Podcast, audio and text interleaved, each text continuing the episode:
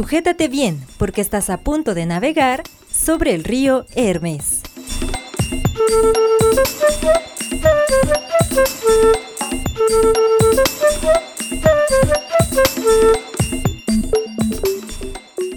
Bienvenidos a este nuevo episodio de Sobre el Río Hermes. Yo soy Manuel Jara Yo, Antonio Ayala. Y estamos muy felices de estarlos, bueno, que nos estén escuchando este, este nuevo programa. Y la verdad es que hay que decir las cosas como son. Y este programa, en realidad, esperemos que nadie lo escuche porque este programa está grabado desde el pasado.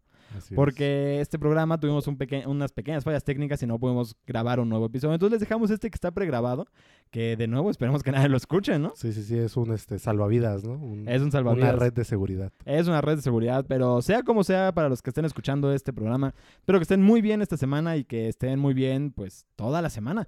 Vamos a tener este nuevo programa que no va a estar respondiendo ninguna tarea ni va a dejar ninguna tarea, pero que traemos un tema que creemos que les puede parecer muy interesantes. Pues les trajimos un programa para no dejarlos, vamos a decir, secos, como ya nos ha pasado en otros momentos, con otros programas que pues hemos tenido la tragedia de tener que dejar la semana Eh, sin nada. Mi barrio está muy feo eso que acabas ¿Eso de de decir. secos? Así, de, Pues que cada quien interprete, de ¿no? andar dejando seca a la gente. Bueno, este. Pues no sé, este, les, tra- les trajimos unos temas que creo que les van a interesar. Y el día de hoy les voy a hablar sobre un pequeño poblado al sur de México, al sureste de México. Un pueblo ubicado en el Golfo de México, en el estado de Veracruz. Un pueblo ubicado en la laguna de Catemaco, que se llama Catemaco. El pueblo se llama Catemaco por la laguna de Catemaco, básicamente, ¿no? Está rodeado de A montañas. ver, a ver, a ver, aquí estás abriendo un debate que me interesa, la verdad, de bastante serio. El pueblo se, lleva, se llama Catemaco por la laguna de Catemaco o la laguna se llama Laguna de Catemaco porque el pueblo se llama Catemaco. Algunos dicen que nacieron juntos. Algunos dicen ¿Qué eso. fue primero, el huevo o la gallina? Tendríamos que hablar con, con gente de Catemaco porque Catemaco resulta que es un lugar místico. ¿Quién creó a Dios? bueno, eso sí no creo que te lo puedan decir los de Catemaco. Pero es un lugar místico, justamente. Nos podemos encontrar gente que podría responder justamente tu pregunta porque es un lugar famoso por la brujería, los brujos de Catemaco, los chamanes de Catemaco. La verdad es que no he entendido muy bien cuál es la diferencia entre brujo, mago, chamán. Sé que hay una diferencia histórica, pero parece que en la modernidad los hemos usado los chamanes para decir que son, ¿sabes? Como tradicionales. Creo que en el huevo depende si eres de la horda o eres este. Ajá, es que, ¿sabes? Fuera de broma es algo así de algo así de simple, ¿sabes? Así como, no, es que son tradicionales, son chamanes, no son brujos. Es algo que me parece un poco chafón. En, el- en la forma en que lo usamos, no digo sus historias, sus orígenes históricos. Pero bueno, es un lugar muy místico y es un lugar muy místico porque justamente, como te digo, es una laguna, la laguna de Catemaco, pero está rodeado de montañas. Y montañas altas en una zona relativamente alta, a comparación con el mar, quiero decir. Y este, eso hace que sea frío, pero a la vez cálido, que tenga neblina, pero a la vez sean este, una especie de pradera, aunque no tiene pradera, quiero decir como plano, digamos. Pero sí tiene, sí tiene jungla y sí tiene bosque, ¿sabes? Es este lugar con Ya, ya, ya. una combinación de elementos, pues que se prestan es perfectamente que allá para... hay magia. Hay magia, se prestan eh, perfectamente para la magia. Y bueno, esto es, digamos que es la conclusión de todo el tema, pero me pareció que estaba bien que lo supieran para todas las personas. Es un lugar que anualmente tiene un festival de brujería. Y este O sea, pueblo... como el de las carnitas en, Ándale, como en las carnitas. aquí en Tacámbar. Pero bueno, acá si, si consumes algo, allá nada más te... Bueno, quién sabe, pues mejor van a, ¿sabe qué? Un amarre, a lo mejor me sale más barato, sí. me sale más barato. en Sale, el sale muy barato. de ver- Bueno, en el festival no sé, pero... Bueno, déjame contar con eso. No, es, es que a lo mejor, no sé, tienes aquí problemas de, de que estás embrujado y ¿sabes qué? Me voy a esperar, Sí. me voy a esperar a la limpia, ya viene el festival. Exactamente, Ay, qué viene, maravilla. vienen brujos, bueno, van brujos porque no vivo en Catemaco, van brujos de gran nivel, o sea, de gran nivel internacional, o sea, no estamos hablando de brujos mexicanos, son brujos del Caribe, por lo que hay hechiceros, A por ver, ejemplo. eso se me hace un poco mal- malinchista. En México también hay brujos de gran nivel. No, porque en México, y es que es lo que te digo, que a mí se me hace un poco ridículo, pero ahí son chamanes, ¿no? Entonces vienen chamanes que son, en- bueno, no sé si son de, o sea, de la zona Mesoamérica, de los Andes, de Centroamérica, pero también vienen brujos de otros lados del mundo que no sé bien de dónde sean, vienen hechiceros que parece ser como que vienen de Haití, de cosas. A lo mejor esto, esto no lo tengo bien definido, pero bueno, el punto es que vienen de bien diferentes especies de magos, vamos a Sí, sí, sí. decirlo así. Del, de vudú, a mí me gusta mucho el vudú. El vudú es, ahí- es de ¿También, Haití. ¿También vienen los del vudú? Ajá, según yo son los hechiceros, ¿no? Ok, ok. Pero bueno, el punto es que el pueblo tiene 27 mil habitantes. En el festival llegan 5 mil habitantes. O sea, es, es, es un festival muy grande, pues se llena el pueblo, se pues, llega al límite, ¿no? Eh, y bueno, pues esto empezó con un brujo que se hacía llamar se hacía llamar, y ya cuando se hacían llamar es cuando sabes que hay algo raro, no te llaman, sino te haces llamar el gran brujo. Ah, sí. El brujo mayor Gonzalo Aguirre. Autonombrado el gran brujo. Y no solo era un brujo que nació en, en una familia de brujos, que se crió como brujo, era un taxista que pues se dio cuenta de que le iba mejor si era el gran brujo, ¿no? No digo que todos los brujos de Catemaco tengan esta historia, eh, el gran brujo tenía esta historia. Y organizó la primera convención de brujería, el brujo mayor. Eso, pero es relativamente famoso, ¿no? Por predecir Es famoso, sí. resultados de fútbol y cosas así. Ah, pero no creo que sea el y, mismo. y cómo le va a ir en el año a este a Carmen Salinas o ese tipo de Ah, cosas. ¿no? O sea, a lo mejor el, el actual, pero es heredero, supongo. que- Porque este cuate hizo, hizo la primera convención de brujerías y la primera misa negra en Catemaco en 1970. Entonces, definitivamente, ahorita tendría que haber empezado muy joven para estar vivo. Eh, bueno, más bien no está vivo, eso lo sé. Ahorita les voy a decir en, el, en, en un momento más, pero bueno. Eh, el asunto es que llegan pues todo este tipo, ¿no? Curanderos, hechiceros, chamanes. Y llega mucha gente que eh, pues, pues cura en cierto sentido, o son doctores en cierto sentido, porque son curanderos en realidad. Bueno, ahorita estaba viendo una foto justamente de- del personaje, no es ese, no es ese el brujo mayor al que Ah, me ok, refiero. ok, ok. Es otro brujo mayor. Te digo, el, el brujo mayor ya murió, ¿no? Bueno, o sea, Gonzalo Aguirre ya murió. Pues este brujo mayor se ve muy poderoso, ¿eh? O sea, para Ah. nuestros escuchas, González Aguirre era poderoso. tiene un pentagrama del No, no, de una no, pared pero, su no, pero estás conf- O sea, sí, sí, sí. No digo que no sea cierto. Lo que digo es que Gonzalo Aguirre era un chamán en realidad. O sea, es, es que es otro tipo de, de brujería. Ah, es, su, otro. su poder lo obtienen de Ajá, otra- son de diferentes. otra Porque, fuente, bueno, ¿no? mm, los, nuestros escuchas no están, no están viendo, ¿no? Pero el brujo mayor que me enseña aquí Antonio estaba con un pentagrama atrás.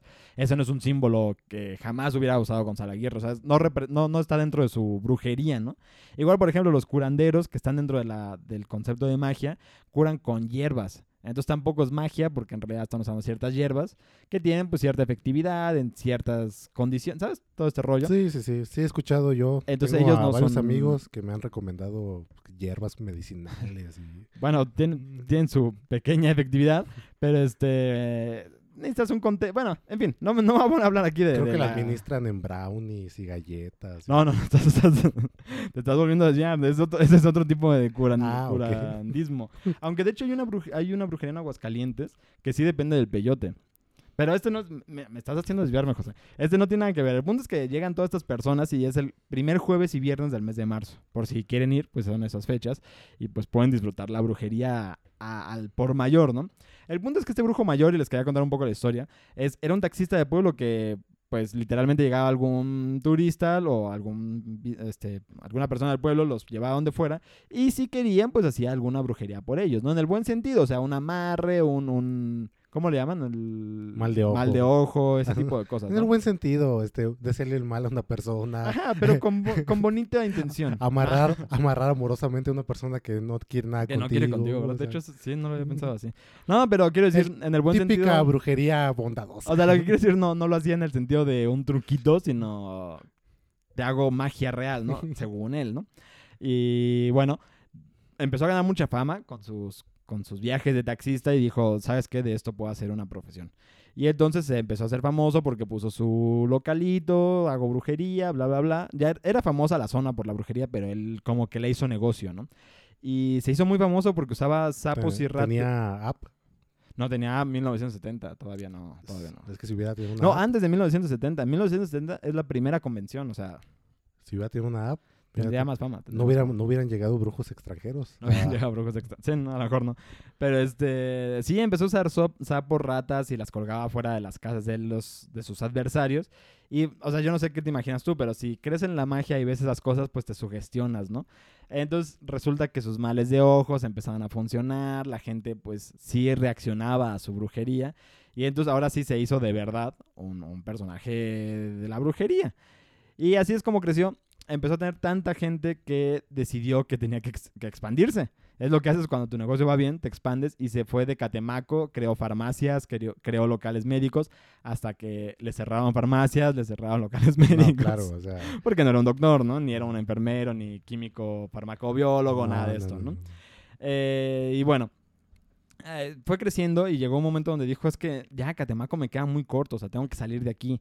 Y si mal no recuerdo, Sí, ya, ya lo comprobé. Si bueno, ya, ya seguro, se fue a Baja California Sur, un estado del norte de, de México, y ahí puso su, pues eso, su extensión. Yo no sé qué brujo contrató para que se fuera ahí, porque se supone que él era el brujo, ¿no? O sea, tú vas con él a que te haga brujería, pero él decidió poner una sucursal en Baja California Sur y la gente iba también ahí. Le fue muy bien, se fue a Tijuana, puso otro, ya sabes, Tijuana tiene un turismo, pues vamos a decirlo, con muchísimo alcohol y drogas. Sí, sí, claro. Compagina muy bien. sí, ¿no? llega la gringa. Yo quiero que el Brian me ame. y- Ajá, y Mm. se hizo otra vez muy popular. Y entonces el González Aguirre, el, gra- el brujo mayor, dejó de ser un brujo de Catemaco. Bueno, él siguió en Catemaco, pero dejó de ser un brujo solo de Catemaco y se volvió un brujo nacional. Empezó a llamar gente de España, empezó a llamar gente de Estados Unidos y ahora sí se hizo internacional.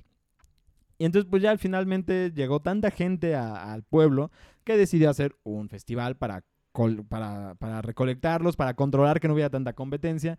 Y se hace una misa negra, se hacen diferentes este, limpias gratuitas, digamos, públicas, de, de mucha gente, no Ah, solo en una. general. O Ah, sea, en yo imagino que ese huevo debe salir, este, el rojo sólido, ¿no? Así de... Bueno, no, no, pero, bueno, no sé, ¿se hacen con eso? A mí me hicieron una vez una limpia en Catemaco, Bueno, se hacen con plantas y también con también te pasan un huevo. O sea, y el Ah, bueno, es que a mí lo que me, me sacaban humo de unas piedras y unas hierbas, y luego con unas hierbas extras, me, como que me sacudían, ¿no? y me, limpiaban como una escoba, literalmente, mientras el humo, pues, me, me limpiaba, que el huevo ¿no? es un poquito como para diagnóstico. Bueno, no, es para también Ah, para curar, porque te lo ponen y si El sale, huevo absorbe el man. si sale sangre es porque es lo que traías. Es ah, el- ok. el bueno, sa- sangre siempre traigo yo. El hechizo. sí, sí, sí, sí.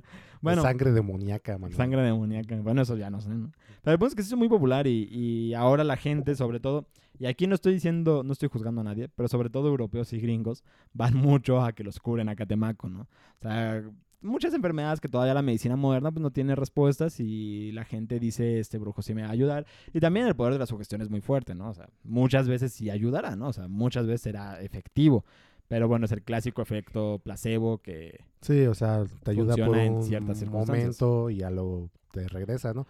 Pues, es por ejemplo, hasta- hay, hay, hay quiroprácticos que no tienen nada que ver con medicinas, que sí pueden ayudar, pero es muy complicado, Pero si, tiene que no sé, coincidir si eres muchas un cosas. gringo o eres un europeo con enfermedad terminal, obviamente no te va no te van a salvar en Catemaco, pues, o sea, a lo mejor tienes un subidón de por el efecto placebo. Pues es que es lo que te digo, o sea, hay muchas drogas que realmente no están estudiadas y que sí han demostrado, por ejemplo, habla mucho del veneno de alacrán, que de hecho hasta salió en House, justamente salió en Doctor House ese tema, que habla de que el veneno de alacrán tiene propiedades, bueno, te- parte del químico que es el veneno de alacrán, algunos de esos compuestos eh, ayuda a reducir los, los, los tumores, las células cancerígenas ayuda a matarlas.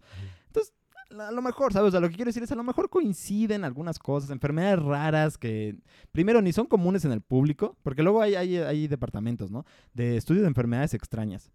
Pues sí, pero la tiene una en un billón, ¿no? Entonces por eso no se conocen, porque pues la tiene una en un billón. Y resulta que a lo mejor el té de hierbabuena le va muy bien, ¿no? Pero pues es por, no es porque no las pueda curar la medicina, sino porque realmente no se conocen y, o sea, las cosas coinciden, es lo que quiero decir. Ah, yo la verdad diría más eh, enfoca eh, perfilado a que son gente hipocondriaca que También, Que es- esa, esa es otra, otra muy buena razón para que funcione Catemaco como, como, vamos a llamarle como pueblo de brujos, ¿no? Que muchos no están enfermos o... digas que la una persona de este una persona entre un millón o entre no más entre mm, millones Ajá. este también coincide con su enfermedad súper rara con que es este es que muy no la tenía. y es, no y es muy abierta de mente no También, sí, para o sea, que decidir eso es- hacer ese viaje a un pueblo de México a que te curen ¿no? O Sí, sea, hay, hay un libro que se llama Las Brujas de Brenda Lozano, que es una mexicana, que es justamente del de Aguascalientes que te decía. Y esta mujer curaba con hongos, con hongos, perdón. Y los hongos se supone, eh, químicamente, o sea, científicamente, químicamente hablando, que tienen propiedades desinflamatorias.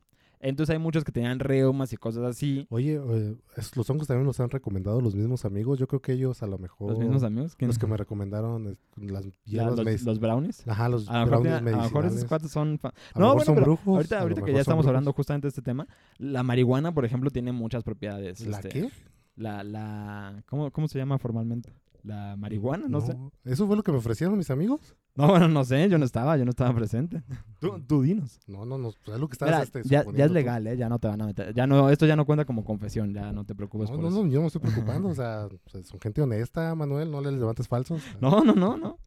Pero bueno, el punto es que, bueno, pueden leer ese libro y es interesante porque, pues, es justamente la, la forma en que un, un brujo, a través de cosas muy, muy X, acaba haciéndose una fama muy importante, ¿no? Por ejemplo, me acuerdo mucho de que había gente que estaba enferma, pero que era, era gente que la verdad es que pues, no tenían mucha educación médica y entonces no sabían que eran enfermedades que literalmente con comida sana pues se curan, porque más bien tenías una deficiencia nutricional. Y entonces esta persona, a través de los hongos, según esta persona, se daba cuenta de esas, de esas deficiencias. Entonces, por ejemplo, había gente que comía bien y se curaba, pero es que el problema es que estaban desnutridos, ¿no? O que les tenían un problema de hierro, ¿sabes? X cosa, ¿no? Cosa que, por ejemplo, a los marineros de España les pasaba mucho, que no comían eh, naranja, creo, ¿no? O arroz, ya no me acuerdo. Y llegaban con una enfermedad en las encías Sí. y sentían que eran brujería, pero realmente no, era una deficiencia Una nutricional. ¿no? deficiencia, sí. Entonces son a ese tipo de cosas me refiero, que pueden funcionar, son cosas que coinciden, que eso, funcionan en ese, en ese paradi- en ese, pues es- en ese contexto, pues. Pero bueno, ese es Catemaco, así ha funcionado. Pueden ir. Yo me he hecho una limpia. Salí igual de sucio que como entré. Pero la verdad es que entré limpio. Entonces, No se puede lustrar lo que ya está. no se puede ilustrar lo que ya brilla. Lo que ya brilla. Sí, sí, sí. Eh, la verdad es que, o sea, ya hablando de- como turista, es una experiencia muy padre, ¿no? Y además el lago está muy bonito y todo está lleno de, de niebla, cosa que en México no es tan popular. Entonces, pues siempre está padre, ¿no? O sea, es un buen ambiente, ¿no? Me imagino que Es un se muy buen siente un ambiente con, Bueno, yo no fui a la... a con la- vibras poderosas. Yo no fui, es que yo no fui a la, a la, a la, a la convención. a la comida. Yo fui al pueblo a, a, pues eso, a nadar en el lago, a, hacer carnita asada en el campamento, ¿sabes? Sí, sí, sí, que te hagan tu limpia. Ah, Bueno, la limpia ya me dijeron, "¿Te- ¿quieres limpia? Sí, sí, sí. es que siempre llega, ¿no? Y te- Dos, por favor. Dos, dame dos. No, y está muy padre porque además iba combinada con temazcal y luego te echaban al lago frío. Ah, la verdad es que independientemente de que creas en la brujería o no creas en la brujería, cosa que yo personalmente no creo, es una experiencia súper padre porque además pasas de unas temperaturas muy altas, una limpia que, bueno, será lo que sea, ¿no? Y llegas a un lago muy frío, ¿no? Lo cual, pues, es una experiencia muy padre, pues físicamente sí es una experiencia muy padre. Pero bueno, además es, es, pues turismo ecológico hasta cierto sentido, turismo turismo padre, turismo bonito, ¿no? o sea, de esos que no destruyen ambientes. Entonces se los recomiendo a todos. Y también lean el libro de Las Brujas de Brenda Lozano, porque hay que leer. Es buena idea leer. ¿Qué te pareció? Me ¿Irías al- pareció- al, al No, claro, pueblo? sí. Me dan ganas de ir, la verdad, sí iría. Pues es muy mala idea. O- Porque si vas cuando está el festival es muy caro. No te conviene ir. Mejor cuando no es del festival, ve. Pues es caro ir a, a cuando está el concierto, papá. O sea, pero Bueno, sí, ¿verdad? Es caro cuando... tienes que invertir. Sí, sí, sí. Yo por eso O no sea, a seguramente ir a ir a este, no sé dónde se hace el Vive Latino, pues seguramente cuando no está el Vive el Latino, está sup- no, pero en qué, es- qué, ¿En qué lugar qué físicamente? lugar físicamente. Ah, quién sabe. Yo Este, nunca he ido, yo nunca he ido. Seguramente cuando no hay nada, pues es muy barato ir, ¿verdad? Pero barato. ¿para qué vas cuando no hay nada? No, pero Catemaco, como es un pueblo de brujos, puedes ir siempre. no, pero yo quiero la vibra, Además, te gusta el budismo, el, el vudú, ¿no? al vudú. No te lo vas a encontrar cualquier día, tienes que ir. Sí, tengo que ir a la Sí. convención. Bueno, Ya. ni modo, tendrás que gastar más. Y de hecho, si voy, aquí esto, esto de verdad lo va a pasar, si voy algún día, no sé, me voy a llevar alguna pertenencia tuya, Manuel, y voy a, voy a pedir que me hagan un muñeco vudú. Sí se puede, sí se un puede. muñeco vudú tuyo. Oye, ahora que lo pienso, ¿por qué el brujo mayor podía hacer eso si no era del vudú? Ahí hay algo raro, ¿eh? Hay algo raro. Pero bueno. se compartieron los conocimientos, pues. Yo no voy a decirte que no lo hagas, pero te voy a decir que los que se meten en brujería les va mal. He visto muchas películas y les va mal, José. No, yo no me voy a meter, o sea, lo va a hacer Ah, alguien pero si más. vas a meter un Eh, muñeco pero vudú. yo la magia Tú no, de o sea, lejitos, así. yo de lejitos, o sea, tú vas allá tu vudú y, Y a mí solo me hace el muñeco. clavas un alfiler eh, en un pie porque tampoco no quiero que te pase nada grave. No, pero bueno. O sea, las rodillas no. las rodillas. No, no, no, en, En el pie está bien. En el pie, o sea, La mano y luego izquierda. nomás así que sienta como un piquetito. Ajá, ándale, ándale. Ajá, sí, sí, sí. Está bien, está bien, pero aguas con meterte con brujería. No, no, no, Aguas. no, no, no, ni lo quiera Dios. Pero bueno, ¿qué tema nos trajiste el día de hoy? Ah, porque para nuestros escuchas deben saber que esta vez no, no trajimos temas similares. Decidimos abrirnos a, a que podamos hablar de cualquier tema porque, bueno, esperemos que no haya necesidad de que escuchen este programa, pero por si fuera el caso, ¿no? Dices que no tenemos temas similares, pero yo traigo de la, de la magia, Ah, ¿también trajiste de la magia? la magia del cine. Porque yo les voy a hablar, Bien jugado, bien jugado. yo les voy a hablar de los gimmicks en el cine.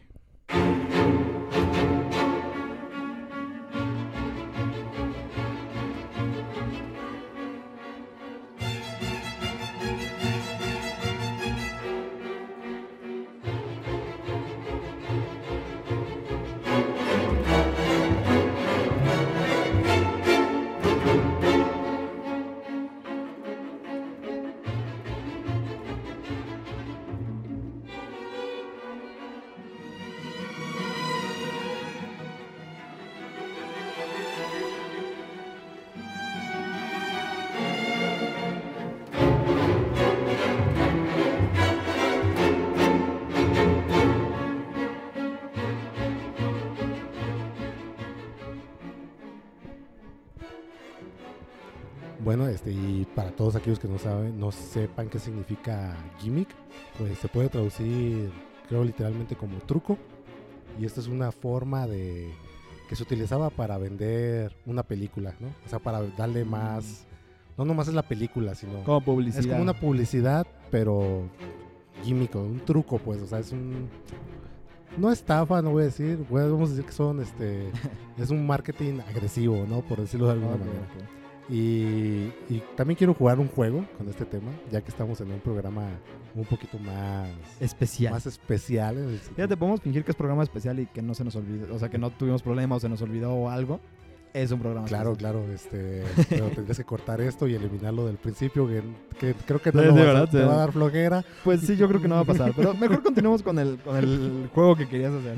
Yo voy a decir el nombre del gimmick y tú me vas a dar este, tu opinión de qué Ah, crees eh, ok. que, qué es lo que es ese gimmick, ¿no? ¿Cuál es el truco? Ok. ahí?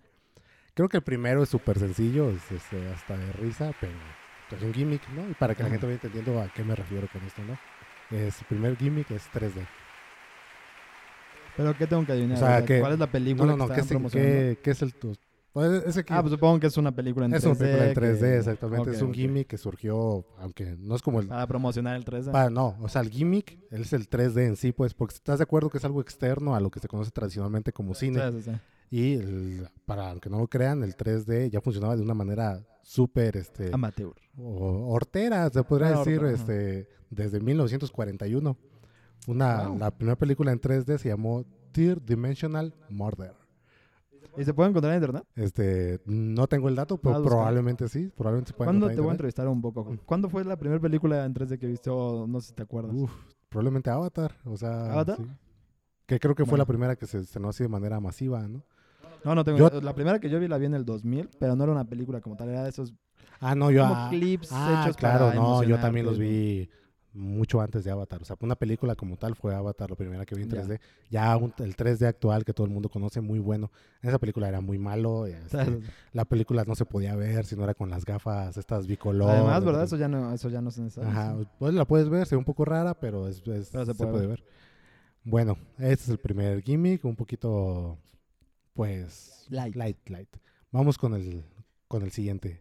Este se llama Illusion O. Illusion O. Illusion O. ¿Qué, qué crees que es el Illusion O? No sé, o sea. No lo sé. ¿Qué, qué es el Illusion O?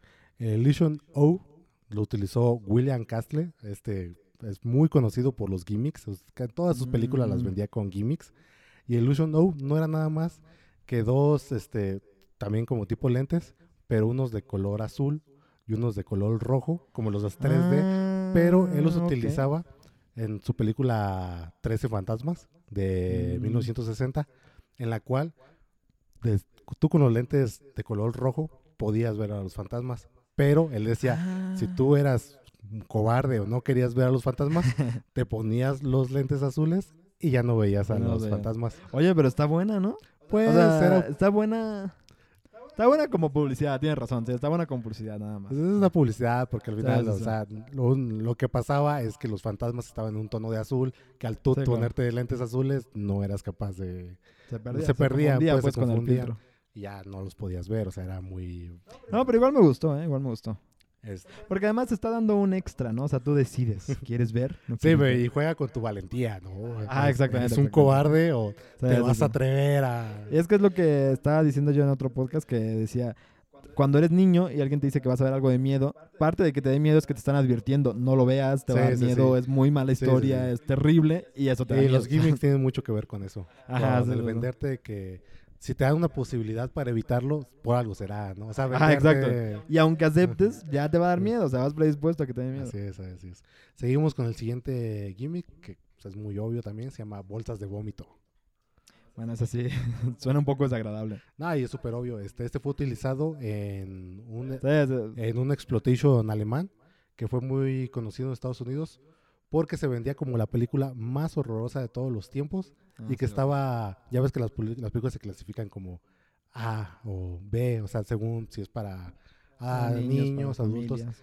Este, en Estados Unidos la- lo de adultos se, se clasifica como R por- para adultos, pero esta tiene una clasificación que no existía, se la pusieron nada más un gimmick más, pues, que era la V, que era rated V for violence. Ah, yo estaba, yo estaba entre algo de mucho miedo y algo muy grotesco, tipo zombies, algo así. Para mí era una de esas dos. era una de Sí, esas dos. y, y otro gimmick, que era las bolsas de vómito, es que era tan violenta la película que te daban al entrar, te daban bolsas para que, ¿Ah, sí? bolsas literal, Pero es que bolsas padre. para que es- vomitaras, ¿no? Porque te decían, no, es que la película te va a hacer vomitar y, sí, y sí, en sí. la entrada te estaban dando ahí las bolsas de vómito. A mí eso me gusta, o sea, ya sé que estás diciendo que es mercadotecnia agresiva y tiene razón, pero me gusta, o sea, se me hace que es creativo, te- va más allá de la sola película, pues. ¿No? No sé. No, sí, o sea, es- a mí me parece muy divertido. ¿Vis- ¿Viste la película de Hostal? Sí, Esa película no me parecía de miedo, me parecía nada más medio asquerosona. Creo que podría haber utilizado esa, esa, ese gimmick. sí, que decirte, sí, o sea, pues estás de acuerdo que es... El, el gore, ¿no? Que ahora le conocemos Ajá, el gore, gore, gore. Bueno, sí, vamos, seguimos con el siguiente Sí, gimmick. sí, sí. Psychorama. Psycho Rama. Psychorama. Suena, o sea, no sé, de, de miedo, pero también con psicosis, entonces no sé bien. Algo, algo por ahí. Voy a decir miedo, pero algo... Pero qué, o sea, ¿qué te imaginas? O sea, es que es algo, algo que hacen fuera de una película, o sea, para vendértela. ¿Psychorama? Psychorama. Bueno, no, tienes razón. es- Este es un gimmick que no es fuera de una. bueno, mejor ya voy a decir qué es, porque A ver, sí, sí, no. mm. En este, este gimmick consiste en incluir imágenes subliminales, como para los que han visto Ah, este. Este, El Club de la de la pelea, que, que por ahí en frames muy concretos aparece Brad Pitt. Este, Bueno, más bien Brad Pitt pone no, fotogramas. no, no. De hecho, yo me di cuenta hace poco Ah, ¿es él? ¿Es él? que, que al principio de la película, cuando aún no se introduce el personaje de Brad Pitt, hay frames donde aparece Brad Pitt, o sea, destellos así, o sea, Ah, ok. en segundo o milisegundo aparece ya, ya, ya. Brad Pitt. Bueno, este gimmick utilizado para películas de terror se llegó a utilizar por primera vez en My World Dies Screaming, que era una película donde se se introdujeron frames de calaveras, ¿no? Pero o sea, estaban ahí muy, muy escondidas, pues, ese era el Psychorama. ¿Sabes de qué fecha es, más o menos? Es del 58. Mm. Es que te acuerdas que estaba esa teoría de que si no te dabas cuenta conscientemente de algo, se te queda en el subconsciente. Es que es- eh, de ahí se apoya este gimmick. pues, ah. Sí, porque me recordó, pues, a Sí, todo sí, sí. eso. Y de hecho, en El Exorcista, la popular Exorcista ¿También ¿También tiene? la de 1973. Y su director lo Mm. negó, dijo que no era verdad. Solo se descubrió que sí era verdad hasta que tuvimos ya cintas de video donde cualquiera, se podía ajá, ver. donde podías pues pausar la película y todo eso. Y eran, eran de miedo. O Sí. sea, los gimmicks eran algo... Sí, sí, sí, era usado normalmente para, los para, para miedo, pues para vender películas de terror. ¿no? Ah, Voy a volver a ver El Exorcista con calma a ver qué... A ver si encuentras Sí, sí, los sí. frames. El siguiente también es muy obvio en su nombre. El siguiente gimmick es el found footage. Ah, ¿Cómo- creo que a lo mejor mi acento de West Virginia no ayuda, así es que te voy a dejar. Me gusta que tu acento sea de West Virginia. Ok, ok, como... ¿Cómo le llaman? ¿Los de Pascua? ¿Los huevos de Pascua? Como no, pequeños secretos easter- dentro de la eso es película. easter eggs, ¿no? Sí, sí, sí. Pero más o menos es el mismo, la misma idea. ¿O qué Mm, será? No, el found footage, este era un gimmick. Que, este gimmick consiste, es, pues, es como que te encuentras la película, ¿no? O sea, que es algo real. Y es que, esas que están Ah, grabadas ok. a O sea, sí es como el easter egg, pero al revés. O sea, no está dentro de la película, sino está en la vida real. Sí, no, es, ajá, es por ejemplo, La Ah, Bruja de Blair es el ejemplo tal vez que les viene más a la cabeza a todos, Ok, buena película, por cierto. que es así como que tú estás viendo como que unos, algo que es en la realidad, no están grabando ellos mismos, son conscientes de que están grabando, o sea, todo parecía indicar que se encontraron la, que se encontró esa cinta, ¿no? Que durante mucho tiempo todas las películas de miedo tenían eso, ¿no? O Sí, sea, fue, un, concepto muy explotado, la verdad, hasta llegar a la, hasta el hartazgo. A mí, Hasta el hartazgo, Sí, sí, sí. literalmente hasta el sí, hartazgo. los- se sobreexplotó este concepto, Sí, sí, sí. que también eso lo hace uno de los gimmicks más populares de, Claro, sí. de- que ha existido, ¿no? Junto con el 3D. Otro gimmick es cinturones de seguridad, que también es muy obvio. Ah, sí, sí, sí. Yo supongo que no, para que no te escapes. Sí, exactamente. También de William Castler, que ah, tal vez algún programa futuro o pasado, no lo sabemos, porque no sabemos cuándo, Hablemos de... cuándo se va, ajá, Sí, sí, cuándo sí. se va a estrenar este. Hablemos de él, de, de William Castler. Oye, pero, o sea, William Caster, yo no lo conozco, sinceramente. ¿Es un buen director que usaba esto No. para publicitarse o es un mal Es director? un mal director que, era Ah, muy buen publicista. O sea, sí, era sí, porque muy ya buen- tener dos ya es... Sí, sí, sí. Y en esto, bueno, esta, el gimmick consistía en que él ponía en las salas de cine cinturones de seguridad para aquellos valientes que se atrevieran, que sabían que iban a poder soportar toda la película, se amarraran con el cinturón de seguridad, el cual no iba a poder ser des- desabrochado hasta que terminara la, la película. Yo siento que si yo estuviera en la secundaria, tuviera una novia o una, una niña que me gustara, yo iría a ver esas películas, solo por la publicidad, así como, sí, vamos, a mí no me da miedo. O sea, siento que es, es la muy- época es a la muy- que pegaría, ¿no? Yo sé que es muy a pila a los adolescentes, ¿no? Todo este Ajá, tipo de porque cosas. ¿quién más diría así como, a mí no me van a decir cobarde, voy a ir a verla? ¿no? Bueno, también ¿Quién- tenemos en cuenta que, por ejemplo, la película donde utilizó, que se llamaba I Saw What You Did, fue estrenada en 1965. Es una sociedad un poquito más, más inocente, ¿no? Más, se se hace más crédula, ¿no? O sea, Sí, donde yo creo que sí me imagino, la verdad, a un señor del 65 en Estados Unidos diciendo, "Ja, a mí no me va a, a mí no me va a asustar este tipo, tal vez sí, tal este vez citadino. sí, no, tienes razón, tienes razón. No, además, ¿sabes qué? En esa época muchas películas de miedo eran de, del campo, ¿no? Ahorita que dijiste eso de Citadino. Sí, tiene sentido. No, a lo mejor, está bien, está bien. Bueno, el siguiente gimmick también es a- aburrido, nada aburrido, pero también es muy conocido, es 4DX, es un gimmick Ah, que sí. existe en la actualidad. De hecho, eh, seguramente si están en una ciudad donde tienen cine, probablemente tengan al menos una sala que tenga este gimmick, el 4DX, este truco, que es pues tal cual, ¿no? Una experiencia que, que pretende que seas más, que te seas más inme- inmerso en la, en la película, ¿no? Que va desde mover asientos, este vibrar el asiento, Pero creo que no tu- O sea, yo nunca entré a una sala así. Pero la gente que conozco que fue, este, todos me han dicho que no fue, no era muy agradable, o sea, que hasta se sentía un poco violento el movimiento, ¿no? O sea, que no era como muy, mm, o sea, que te sacaba inclusive de la En película. mi opinión es una experiencia como tal cual, como decía Martin Scorsese, que las películas de superhéroes eran parque de diversiones. O sea, esto es como Ajá, reafirmar esa idea. O sea, yo creo que solo puedes ver películas ahí que sean eso, que sean puro entretenimiento, pero que además tú seas una persona que busca eso, ¿no? Porque Es lo que te iba a decir, imagínate que haces una 4D, 4DX con Mad Max. O sea, yo me gusta mucho Mad Max. a mí me de gusta películas Max, favoritas. pero no la vería en 4DX tampoco. Pero es lo que te digo, o sea, ¿quién quiere estar en esa incomodidad? es algo donde legítimamente no quieres estar, o sea, O sea, o sea, ajá, por ejemplo, ajá. sería incómodo. yo, pero yo creo que hay personas que, que buscan eso, ¿no? que que sí aceptarían. aceptarían, o sea, sí, sí, sí. Y pues, está bien. De hecho, te invito a que vayas a una sala. Yo creo que para que lo Puede haber experimentes. alguna de ciencia ficción. Para que lo experimentes. O sea, es algo que está bien, pero que para mí- a mí todo el tiempo me saca de la película. Pues es, Ajá, exacto. me sí. están moviendo el asiento, me están aventando agua. No es como de, oh, estoy dentro de la película. Ajá. No, es este. Estoy viendo la película y me están moviendo el asiento. Estoy viendo la película sí, y me están aventando agua en la cara. ¿no? Sí, Lo voy a hacer, pero no, no tengo muchas ganas de hacerlo, pero sí lo voy a hacer. Bueno, seguimos con el siguiente gimmick que se llamaba Smell O Vision. Smell, ah, ok. Que es el 4DX, pero con smell, ¿no? O sea, bueno, en vez del 4DX, pues son olores, ¿no? Así es, exactamente. Este, este, Ah, tampoco me, no me llama Este tampoco. gimmick se utilizó solo un- una única vez en una película llamada Scent of Mystery de 1960, Mm. que, como has dicho, eh, insertaban pues, gases con olores a través de tubos, pero no tuvo mucho éxito el- este gimmick porque era muy difícil como que fuera que se esparciera de manera uniforme en toda la sala los olores. Porque te iba a decir que la película del perfume sí la habría, o sea, Imagínate. me llamaría mucho la muy atención con eso. interesante, ¿no? Ah, ah, Inclusive olores asquerosos, ¿no? Pero también cómo quitas el olor anterior para poner No, pero olor? también cómo llegas a esos olores sublimes a los que supuestamente También, también, o sea, sí, es muy complicado. Se presta mucha trampa mercadotécnica, ¿no? Eso. O sea, para la película del perfume Sí, sí, sí, sí. Y te, te quedarías corto, supongo, ¿no? Te quedas corto, sí, te quedas corto. Pero bueno, este, uno de los problemas era que no se podía hacer como de manera uniforme en toda la sala. Y además, otro pequeñito problema es que algunas personas se desmayaban por los gases que, Ah, que se Oye, sí es cierto, de hecho, y si eres alérgico, todo eso, sí. No, no, sí, sí, qué bueno que se quitó. En los 60 eran tiempos más... Eran los 60, eran los 60. Aquí, y aquí viene otro gimmick, este, este es de un director tocho, eh, tocho. Este, puertas cerradas. Es el gimmick. O sea, no sé, siento que es lo mismo que los cinturones.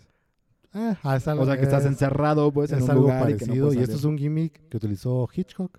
Pensé que era el nombre de la No, película. no, no, Puertas es el, nombre del gimmick. El- el Ajá, puertas cerradas. Y lo utilizó Hitchcock en su película, una de sus películas más famosas, probablemente la más famosa, que es este Psicosis. De hecho, Mm. esa película, antes del estreno, nada más se anunciaba con. Era él, en, con un póster. ¿Hitchcock? ajá, era Ah. Hitchcock en un póster, con apuntando un reloj. Atrás decía Psicosis y decía que requería que llegaras a tiempo porque después ya no te iban a dejar entrar. O sea, en cuanto Ah. empezaba la película se cerraban ok, las puertas, que porque, a lo que decía Hitchcock en entrevistas y todo esto, como la vendía, el gimmick que utilizó, es que era una experiencia tan fuerte que tendrías que verla desde el principio para poder estar preparado para, para vivirla, ¿no? Esa es una de las pocas películas del, del pasado, quiero decir, de hace 70, 80 años, que sí veo el miedo. O sea, que sí digo, si lo hubiera visto unos años más joven, me habría dado mucho miedo. O sea, el cuate loco. Bueno, no quiero spoilear, ¿verdad? Mejor no voy a decir nada más. No, pero es una gran película. Aquí eh, Sí, todos los que no la hayan visto lo recomendamos. Eh, por ejemplo, no sé, películas como Ciudadano Kane, ¿no? Donde hay que contextualizar mucho todo lo que estaba logrando Orson Welles. Pero inclusive, por ejemplo, la de Vértigo de Hitchcock, para no salirnos tanto del director, no es tan, no es tan atemporal. O sea, Hitchcock no necesita, no necesita No, ajá. efectos... Perdón, eh, Psicosis no necesita efectos especiales, no necesita- es, es la narrativa no, y Vértigo miedo. tampoco, o sea, en mi opinión. Vértigo tampoco, pero depende un poco de la perspectiva de cuando el cuate está viendo desde la cámara arriba, donde Ah, está a no, punto de claro, caerse. no. Siento que hay cosas donde se pierde en estas fechas un poco el No, sentido del por, vértigo. Por ejemplo, hay cosas de Vértigo que aún se utilizan en el cine actual, que es el efecto Ah, vértigo, claro, el retrozoom. Sí, este, Que ahí técnicamente ya no aplica, pero que la, que la intención es la que permanece. ¿no? sí, sí, sí. Sí, sí. Pa- Para lo que nada más quería comentar, Sí, este, Psicosis sí. lo pueden ver sin contexto. Es una película que van a disfrutar. No, ay, no, con, no sentándose a pensar que van a ver una película de los 60 no, la disfrutan porque es atemporal, exactamente. Y ya para finalizar, el último gimmick que te traigo se llama Percepto. ¿Percepto? ¿Qué te imaginas que es Percepto? Oye, siento que soy muy malo para este juego. O sea, siento que son No, rompecabezas que no estoy descifrando. Es que la verdad, por el nombre es muy difícil. Dime algo para. Percepto es que literalmente vas a- es una tontería, pero se me ocurrió como un nombre griego. O sea, te lo juro que pensé en la película de Troya y dije, ¿es, es un héroe troyano? Pero sé, ¿qué- ¿cuál perdón. era el gimmick? Traían un héroe, traían. Sea, exacto, tienes no que idea, pensar no en idea. algo que sea. Percepto se me hace que es algo como medio alucinógeno que podrían darte para la película de Requiem, así como Percepto. te van es, el como- LSD Ajá, antes de sí, entrar en la película. es que esto es, sí, algo así, algo así, ¿sabes? Bueno, Percepto es otro gimmick de William Castle que utilizó para. Tres, tienes tres de Sí, esos, es, no este, es el rey del gimmick. Es, Sí, el, es- es el rey del gimmick. Que utilizó para su película The Tingler, la cual, su película, la cual trataba de un extraño virus que se introducía por la espina dorsal, Ah, que se introducía por, se introducía por la espina dorsal, y para tú librarte de él tenías que gritar. Entonces llega un Mm. punto en la película, o sea, es- es, para que veas el nivel, ¿eh? de, de llega un punto en la película donde este virus o este bicho, porque era un virus bicho, o sea, era un virus como que lo podías ver, este, entra a una, a una sala de cine en la película, pero en ese punto Ah. la película se corta y escuchamos la voz del protagonista de la película diciendo que el virus ha escapado, que es real y que está en ese momento en esa sala de Ah, cine.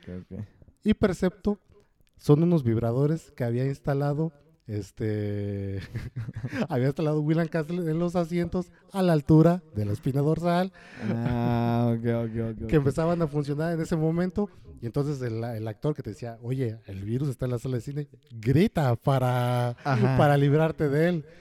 Todo esto con la... No, pero sí me gustó, eso sí me gustó. O sea, se me hace muy buena idea porque, de nuevo, 60 supongo, ¿no? Una Sí, cosa sí, así. sí. Está buenísimo. 59, Está súper bueno. Está buenísimo. O sea, te, te involucra con la película. Todos sabemos que no es real, que es, pues eso, ¿no? O sea, nada, es una artimaña para darte más miedo.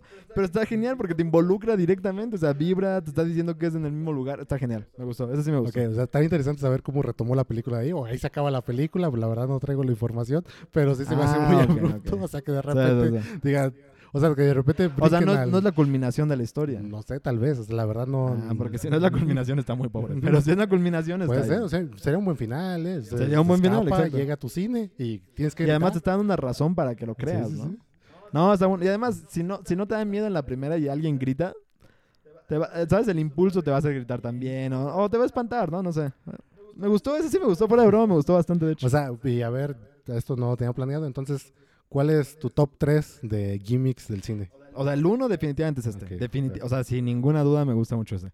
Me gusta el de que te pongas el cinturón de seguridad, Ok. pero siento que si la película no aguanta, te vas a ver muy mal como director. ¿no? O sea, Con el cinturón y... Sí, vas a acabar diciendo así como, ya quítenmelo, quiero irme de aquí, ¿sabes?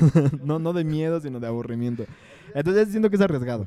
Y el tercero, Híjole, no sé. ¿Sabes qué me hubiera gustado que hubiera habido algo, algo de amor? Pero voy a decir el del olor. El del olor creo que es el que más me gustó. Porque además me imaginé la película del perfume Ajá, sí, sí. con el olor y O sea, siento que, ¿Crees que genial. eso da? Que se tiene, Creo que habría estado... se tiene o sea, que re- retomar ese gimmick. Imagínate que hiciera una película de Notre Dame, pero el real, no el jorobado de Notre Dame, sino Nuestra Señora, ¿no? De Notre Dame.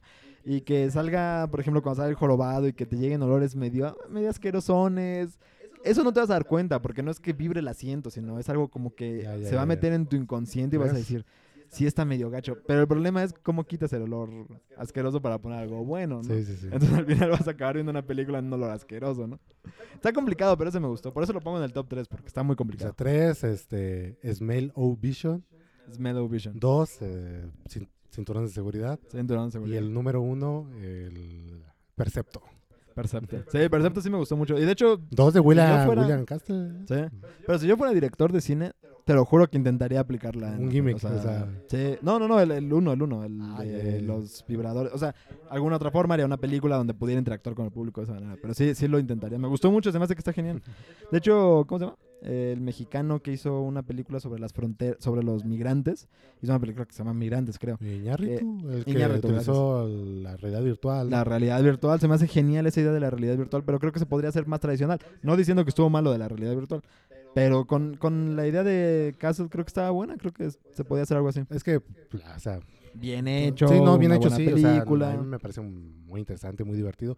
Pero lo de Iñárritu me parece que un mundo bastante externo a la realidad virtual viene a opinar de la innovación cuando en realidad es un video. ¿De la innovación? O sea, viene a del- opinar de que, güey, qué interesante lo que hizo, porque te involucras.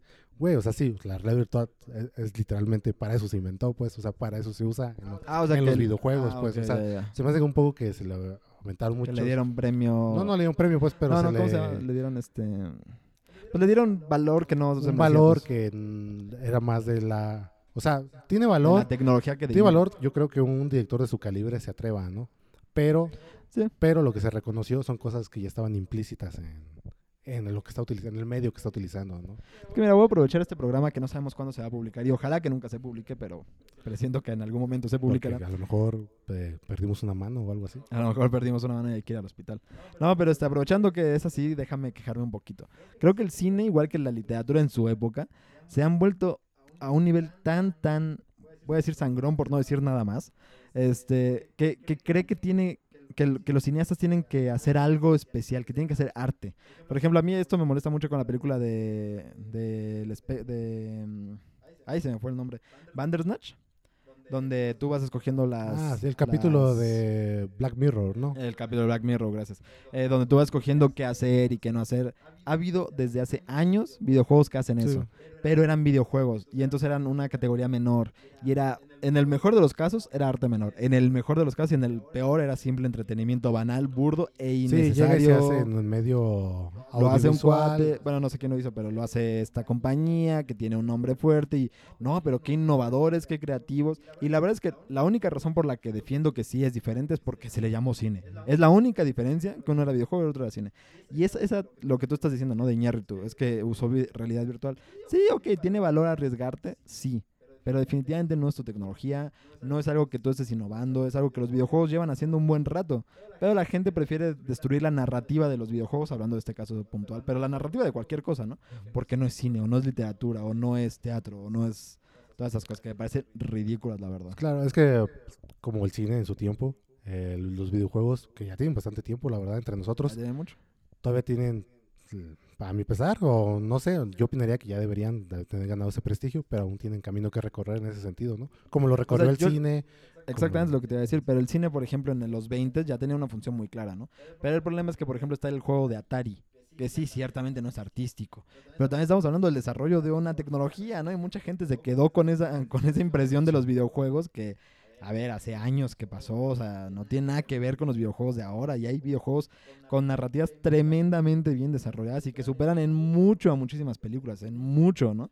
Pero bueno, ciertamente es un momento histórico, ya llegará su... Y, y no por defender al, al videojuego, sino por atacar al- a, los cineastas, porque creo que sí han llegado a Pero un- no, no- no creo que sea culpa tanto de los cineastas, ¿no? Más bien este, Yo creo que de los críticos. de los críticos de, que- ajá, De los llamados críticos de cine, porque eso no es crítico. Porque, por cine. ejemplo, hay un juego que ahorita ya estamos... extra- Bueno, es un programa, es un programa especial.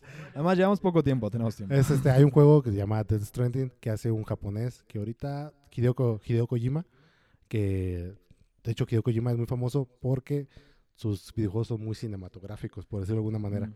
Pero es un videojuego en toda regla y hace videojuegos en toda regla. Y, por ejemplo, él en su último juego, Death Stranding, este, tiene a, a Guillermo del Toro como personaje. O sea, Guillermo del Toro se Mm. dejó, este, como se dice, como escanear, Digitalizar. digitalizar. para hacer un personaje dentro del juego. Y tiene otro director que es este, la Nicholas Wanderwirth, que es este, el director de Drive o el director de El Demonio de Neón. Para quien lo ubique, es un director importante, ha, gan- ha ganado, me parece, la Palma de Oro. Pero bueno, o sea, son directores que se involucran con un, en este caso con Hideo Kojima, un personaje muy reconocido por hacer videojuegos. O sea, yo no creo tanto que vaya por, por directores, aunque cabe decir que Guillermo del Toro es un poco ñoño, pero Y cabe decir que Iñárritu es muy sangrón. y cabe decir que Iñárritu es muy sangrón. Pero en ese sentido yo creo que va más por el ambiente que genera, como dices tú, la crítica o el este mundo intelectual, ¿no? Que tiene que, que, que tiene que- que no puede haber ligereza, ¿no? En, en el cine todo tiene que ser pesado, tenso y, y así. Sí, sí, sí. Sí, no sé, estaba, estaba pensando ahorita mismo en un videojuego que me gustó muchísimo que se llama StarCraft 2. Es para un grupo muy selecto de gente que le gustan los juegos de estrategia en tiempo real, bla, bla, bla. El punto es que es una historia que se popularizó porque, bueno, la compañía es más o menos famosa, igual con Warcraft 3, a lo mejor les suena el nombre de, la, de los juegos.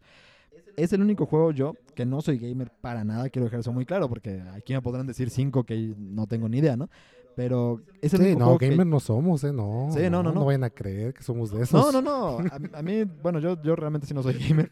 Pero lo que quiero decir es el único juego con el que he tenido conversaciones sobre la historia con gente que no es gamer tampoco en, en vida real. Yo estudiaba ingeniería y afuera de los salones estábamos platicando sobre, no sobre el juego, ni estrategias, ni nada, sino... Bueno, Sí, la ingeniería tiene, tiene grupos ñoños, pero o sea, lo que quiero decir es, estábamos hablando de la narrativa, pues, de, de la parte histórica, o sea, de la historia, de la narración como tal. Y eso es algo que yo con esas personas nunca hablé de cine, ¿no? Nunca hablé de literatura, si al caso alguna vez de Stephen King, ¿no? Y es algo que los críticos de cine, que no son los artistas, que son gente que vive de, de la costilla de, de- del cine, y para mí ni siquiera son muy críticos los que se profesionalmente se dedican a la crítica de cine, que aprovechan para, para eso, para elitizar sus, sus trabajos y decir que hacen más cosas de las que hacen, ¿no? Y, y, bueno, a mí sí me molesta y creo que se pierde muchísimas cosas por no aceptarlas dentro del cine. Como justamente lo de Bandersnatch. O sea, ha habido, hay, hay un videojuego de, de esta compañía que se llama Tell- Telltale, Telltale Games, ujú. que es de Juego de Tronos y es buenísima la historia. Yo la jugué cinco veces, intenté cambiar la historia cinco veces, fracasé en todas Eh, porque solo hay una historia. no pero-. el no gamer, sí. También una que tú me recomendaste, ¿no? De Wolf Among Us, que yo siento que se pierden justamente por eso. Y que un buen gimmick, para, para cerrar, bueno, y para regresar al tema, Es el, como tú la historia. ¿eh? Sí, o sea, lo que quiero decir es, ah, el gimmick podría traer eso, ¿no? O sea, podría hablarnos. O sea, a lo mejor sí se puede ver como algo malo el gimmick, como una mercadotecnia manipuladora, pero también le podría dar valor que los críticos no le podrían quitar. Sí, o sea, tiene, tiene su encanto. Sí. Igual Castle, Castle se llama Ajá, el director. No creo que, que vaya a llegar muy lejos, pero Hitchcock sí, ¿no? O sea, Sí, sí, sí, sí. no solo es el gimmick, ¿no? Es el producto. Claro, o sea, también tiene que haber calidad, ¿no? Tiene que estar respaldado sí. Con, con, con eso, con talento. Así es, así es. Pero bueno, ya que aproveché eso, porque sí quería aprovechar en algún programa, quería hablar de esto, y no estaría mal un día, ¿sabes? Te voy a proponer aquí, porque de nuevo, a lo mejor nadie lo escucha, a lo mejor sí. Un día deberíamos hablar de crítica de cine real. Ah, O- ah, si quieres de matrimonio también. Pero yo decía de, Ah, no, crítica, de crítica de arte. Ah, no, no, no, no. En otro momento, en otro programa. No, sí, sí, Pero bueno, este, espero que les haya gustado el tema. A mí la verdad es que me gustó mucho más tu tema que el mío porque pues estoy más metido en el arte que en la brujería, sinceramente.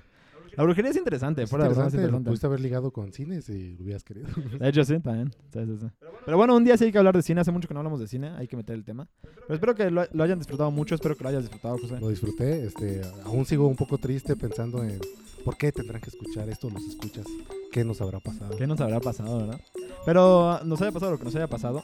Yo les pido que se suscriban a, nuestro- a nuestras redes sociales. En Facebook nos encuentran como Cultura la Puerta, en Twitter como arroba Cultura la Puerta y en Instagram como arroba Cultura la Puerta para que estén enterados de qué nos pasó, de si vamos a volver al aire, si esto ha sido una tragedia y este es nuestro último programa, que espero que no, porque como testimonio no es el mejor testimonio del mundo.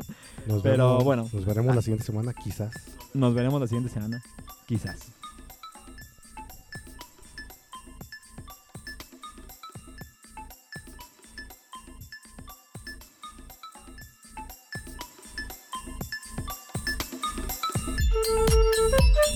Desembarca, porque hasta aquí llegó tu recorrido sobre el río Hermes.